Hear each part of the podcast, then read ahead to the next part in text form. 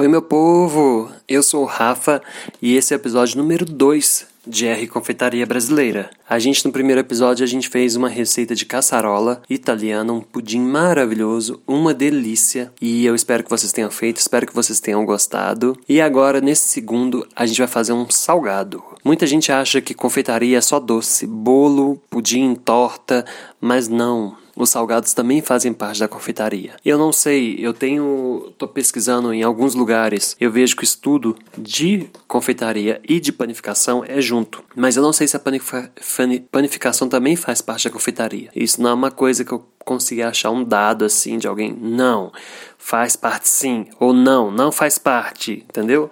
Eu não, não tive essa afirmação ainda. Se alguém souber, por favor, me fala, porque eu tô aqui para aprender e é o que eu gosto de fazer, tá? Então, aí, aí os salgados fazem parte. Algumas pessoas falam que a padaria também faz parte, a panificação, né? E tudo faz parte da confeitaria. Em, confeitaria engloba tudo. E os salgadinhos, principalmente, fazem parte do nosso dia a dia. Coxinha, o quibe, empadinha. E faz muita parte da minha história. A minha tia era salgadeira, né? E aí todo aniversário meu, ela me levava um centro de empada de presente. E a minha família, na minha casa, nós somos em seis. Eu tenho três irmãs, meu pai, minha mãe e eu. Então, quando eu era pequeno, eu ganhava 100 empadas, né? Eu pegava, dava duas para cada um, e as 88 que sobrava ficava para mim. e eu comia, e eu amava quando eu recebia as empadas. Então, empada é uma coisa que eu sempre amei, eu acho que é o salgado que eu mais gosto. E aí, essa receita que nós vamos fazer hoje tá ligada à empada, mas de uma forma diferente, que é o empadão de frango. Eu tenho muita preguiça de fazer empadinha, porque você ficar colocando aquela forminha e vai, e vai, e vai, é um saco, né? É trabalhoso, é não é uma coisa que eu gosto muito de fazer. E o empadão é uma forma só, você abre a massa ali, coloca todo o recheio lá dentro. É igual empadinha, só que você come em fatia. Então é muito melhor. é muito mais prático. Então a receita de hoje vai ser do empadão de frango. E você também pode fazer a mesma massa e colocar dentro um recheio de palmito. Você pode fazer a mesma massa, colocar dentro um recheio de camarão, de salmão. Essa massa é ótima, ela é muito versátil. Você pode colocar o que você quiser dentro, tá?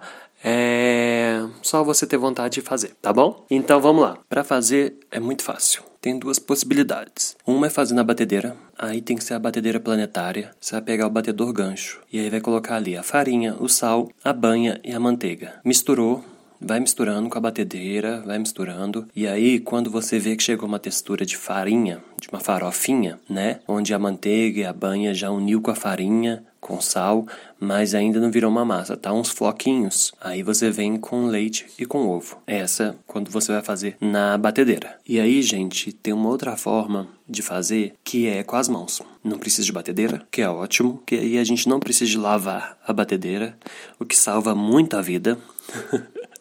E, e eu gosto mais da textura da massa, porque como você vai sovar, você vai ali misturando e tudo, eu acho que fica uma massa mais bonita e mais uniforme. Eu gosto bastante. Então, para fazer com as mãos, você vai colocar a farinha, o sal, a manteiga e a banha e vai com as pontas dos dedos misturando, misturando, unindo tudo, e aí você vai ver que vai virar uma farofinha tá? Você vai com a ponta dos dedos ali apertando, apertando e misturando. E aí, quando chegar na farofinha, você tá com o leite e o ovo. E aí, você vai misturando, né? Com a mão completa, mais certo, vai sovando e vai chegando na textura da massa com ela totalmente uniforme e ela bonita. Uma coisa que, que, que eu vejo quando tá bom é quando os floquinhos de manteiga somem. Aí, porque a banha já sumiu antes. E quando termina os floquinhos de manteiga de sumir, aí é, tá na hora certa, tá? A massa já vai estar completamente uniforme. Essa massa, ela leva banha, manteiga, leite e ovo. Então, para vocês verem como ela fica quebradiça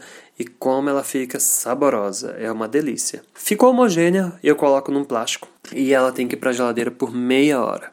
Enquanto ela estiver na geladeira, a gente vai fazer o nosso recheio tá bom? E aí o recheio vai variar de do recheio que você fizer, né?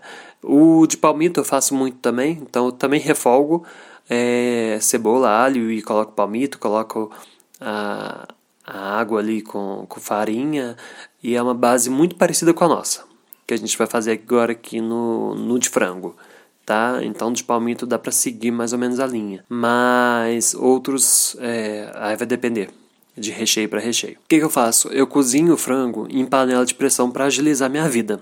Enquanto eu estou fazendo a massa lá, eu estou cozinhando frango. Tem gente que odeia que cozinha frango em panela de pressão. Tem um amigo meu chefe que tem aversão a isso. Mas para conseguir ganhar tempo no que eu estou fazendo ali, eu coloco na panela de pressão e meu frango já é desossado, já compro ou aqueles frangos congelados ou frango mesmo natural, mas, mas é natural não, né? Porque o outro também é natural, mas é não congelado. E aí já vem desossado, já vem limpinho. Eu só deixo para cozinhar ali na panela de pressão. Quando chegou no ponto, eu tiro a água, deixo o frango dentro da panela de pressão fecho a panela de pressão e sacudo ela, sabe aquela coisa de sacudir, sacudir, sacudir, sacudir, sacudir, até o frango todo desfiar. E aí eu tiro os nervos que ficaram, aqueles nervinhos que tem dentro do, do frango congelado, e termino de limpar e tá pronto. É facílimo. Agora, se, você, se você tem o prazer de ter um frango caipira, é, se tem alguém perto da sua casa que vende frango, e nossa, Vale super a pena cozinhar, vai ficar assim um milhão de vezes mais gostoso. Com certeza, com frango de roça é a melhor coisa que tem. Né? Tô falando frango, não tô falando galo, porque galo é difícil. Mas frango é bem mais gostoso. Aí você vai ter que deixar cozinhar um tempo a mais. Mas para a carne ficar macinha, gostosa e sair do osso, mais vale a pena, que é uma delícia. E a pele que sobrou você ainda frita e faz um torresminho. Que aí é um prêmio. Ah, e dá para fazer esse torresminho de pele até na airfryer, tá? Que eu já fiz e é maravilhoso. Então vamos lá. Então eu coloco óleo na frigideira, coloco o coloral, ele vai dar uma fervidinha. Eu venho com alho, dou uma fritadinha ali e aí eu coloco a cebola. Eu não sei se tem uma ordem certa. Eu sempre coloco o alho primeiro que a cebola, porque eu acho que a água que tem na cebola dá uma parada no, na fritura do alho, mas eu não sei se, se isso faz sentido e se isso é certo, mas eu, é o que eu faço. Aí você faz do jeito que você quiser, tá livre. O frango tá lá fritando, eu pego a água e divido em dois recipientes. Um recipiente eu coloco água, sal e pimenta. Tempero essa água ali. É, não coloco muito sal, não, coloco pouco, tá? Tem essa receita, a que eu coloquei, os ingredientes, tem o caldo de carne, o caldo de frango que é esses caldos tablete.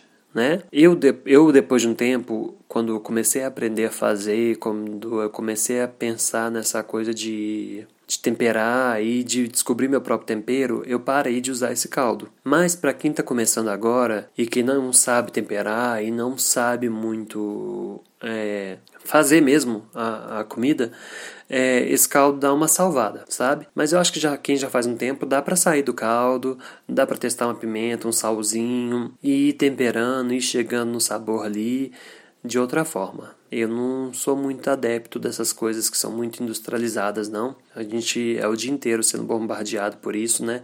Toda comida que a gente come tem muito aditivo, então se você puder ir soltando de pouquinho em pouquinho, largando, se aventurando mais nos temperos, a comida vai ficar muito mais saborosa e vai ficar muito mais saudável. Então, eu coloquei o caldo de frango para ajudar todo mundo, mas quem já faz há um tempo pode ir largando isso e pode temperar aí é, no tradicional mesmo, sal, pimenta, é, algum temperinho de cheiro que vocês gostem e pode colocar, tá? Então eu pego essa água com sal e pimenta, e misturar o frango que está lá na frigideira e ela vai cozinhar um frango, tá? Vai continuar ali, vai continuar cozinhando ali. E o outra metade da água eu pego e misturo com farinha. Bato com garfo até a farinha dissolver completamente e aí chego na frigideira, aquela água já deu uma secada, né? Ou já secou por completo. E eu coloco essa água com farinha ali. Porque essa farinha vai ajudar a engrossar e vai ajudar a criar um cremezinho com frango. E isso vai fazer com que o recheio fique muito mais cremoso e gostoso.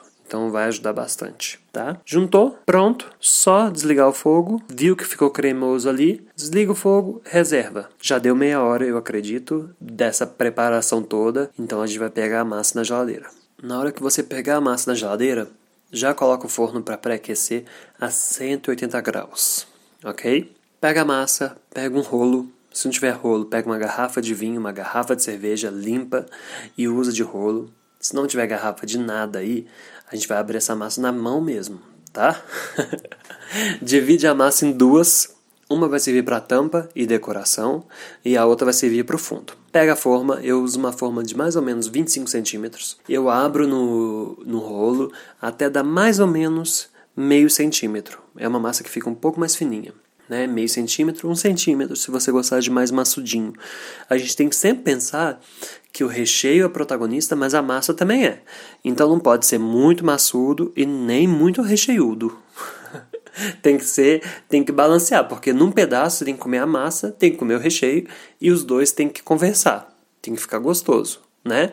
Então você vai abrir a massa nessa forma, eu abro ali na, no rolo, eu enrolo a massa no rolo e venho abrindo em cima da forma. Apertou com a mão mesmo, vai ali, colocando na forma. Nos cantinhos onde o fundo encontra o lado, eu gosto de apertar um pouco mais para não ficar uma borda muito muito grossa ali na junção. E vou, vou, vou. Apertou, so, o que sobrou em cima você vem tirando com uma faquinha ou com a própria mão e, e, e essa sobra guarda com o resto da massa. Pega todo o recheio, coloca dentro dessa forma que já está com a massa e aí abre o resto da massa que sobrou e tampa. Sobrou massa, porque vai sobrar, pelo tamanho aí, vai sobrar. Sobrou massa, eu abro e faço uma decoração. Eu gosto de fazer quando a torta fica parecendo uma cestinha, sabe? Igual aquelas é, é, torta de maçã americana, torta de cereja, que elas têm. Um, você vai colocando um em cima do outro, uma massa em cima do outro e vai fazendo um xadrezinho. Eu adoro isso. Eu acho que fica super bonitinho para você servir. Então aí eu gosto com essa massa que sobrou de fazer isso. Se você fez uma forma menor do que 25 centímetros, você vai ter ali muita massa sobrando. Então você pode dividir em outras menorzinhas ou em duas de 20 centímetros, talvez dê. É, tem que só ver se vai sobrar para as tampas, tá bom? Fez a decoração, eu pego uma gema, misturo com um pouquinho de leite, porque ajuda a, a você passar, você dissolver um pouquinho da gema ali no, no, num pouquinho de leite. E também, quando é só gema, eu acho que às vezes pode ficar muito escura a gema em cima da, da torta, sabe? Não fica dourada, fica muito escura. Então o leite ajuda a dar uma, uma diluída nisso. Porque se você vai vender, se você vai servir para alguém que é de fora de casa e tudo isso, algumas pessoas podem achar que queimou se, se, se essa, esse ovo em cima ficar muito, muito escuro, sabe? E aí não é legal. Agora, se você for fazer só para você e não tiver problema com isso, fica uma delícia igual tá? Não é uma questão não. E aí você vai lá passando, passa em cima dessa torta toda, colocou no forno, 40 minutinhos vai estar tá pronta, tá? 40 minutinhos, aí depende do forno, mas de 40 minutos a a uma hora ela vai estar tá pronta. E aí, meu filho? Essa, essa, essa é só correr pro abraço, porque essa é uma delícia. Nossa, a minha tá prontinha ali esperando pra comer. Eu não me responsabilizo, sabe? Dá vontade de comer uma inteira numa sentada. E nossa, isso só lembra um bom copão de coca junto. Hum, eu não, não tenho problema com ketchup, mas eu sou uma pessoa apaixonada em maionese. Então, ela não é uma torta que não é uma torta que precisa de molho, mas às vezes a gente quer, né? A gente quer colocar um molho, a gente quer colocar um, um ketchup, uma maionese, e aí tudo é permitido. Então, assim, um uma bom pedaço, um bom uma boa tora de torta, um copo de coca e é tudo que a gente precisa. Então, muito obrigado por vocês terem me escutado mais esse programa. Escute os outros também que já passaram e escute os próximos que virão. Muito obrigado. É, me fala quem fez, conversa comigo, vê lá no Instagram, segue, curte, compartilha e até o próximo. Beijo.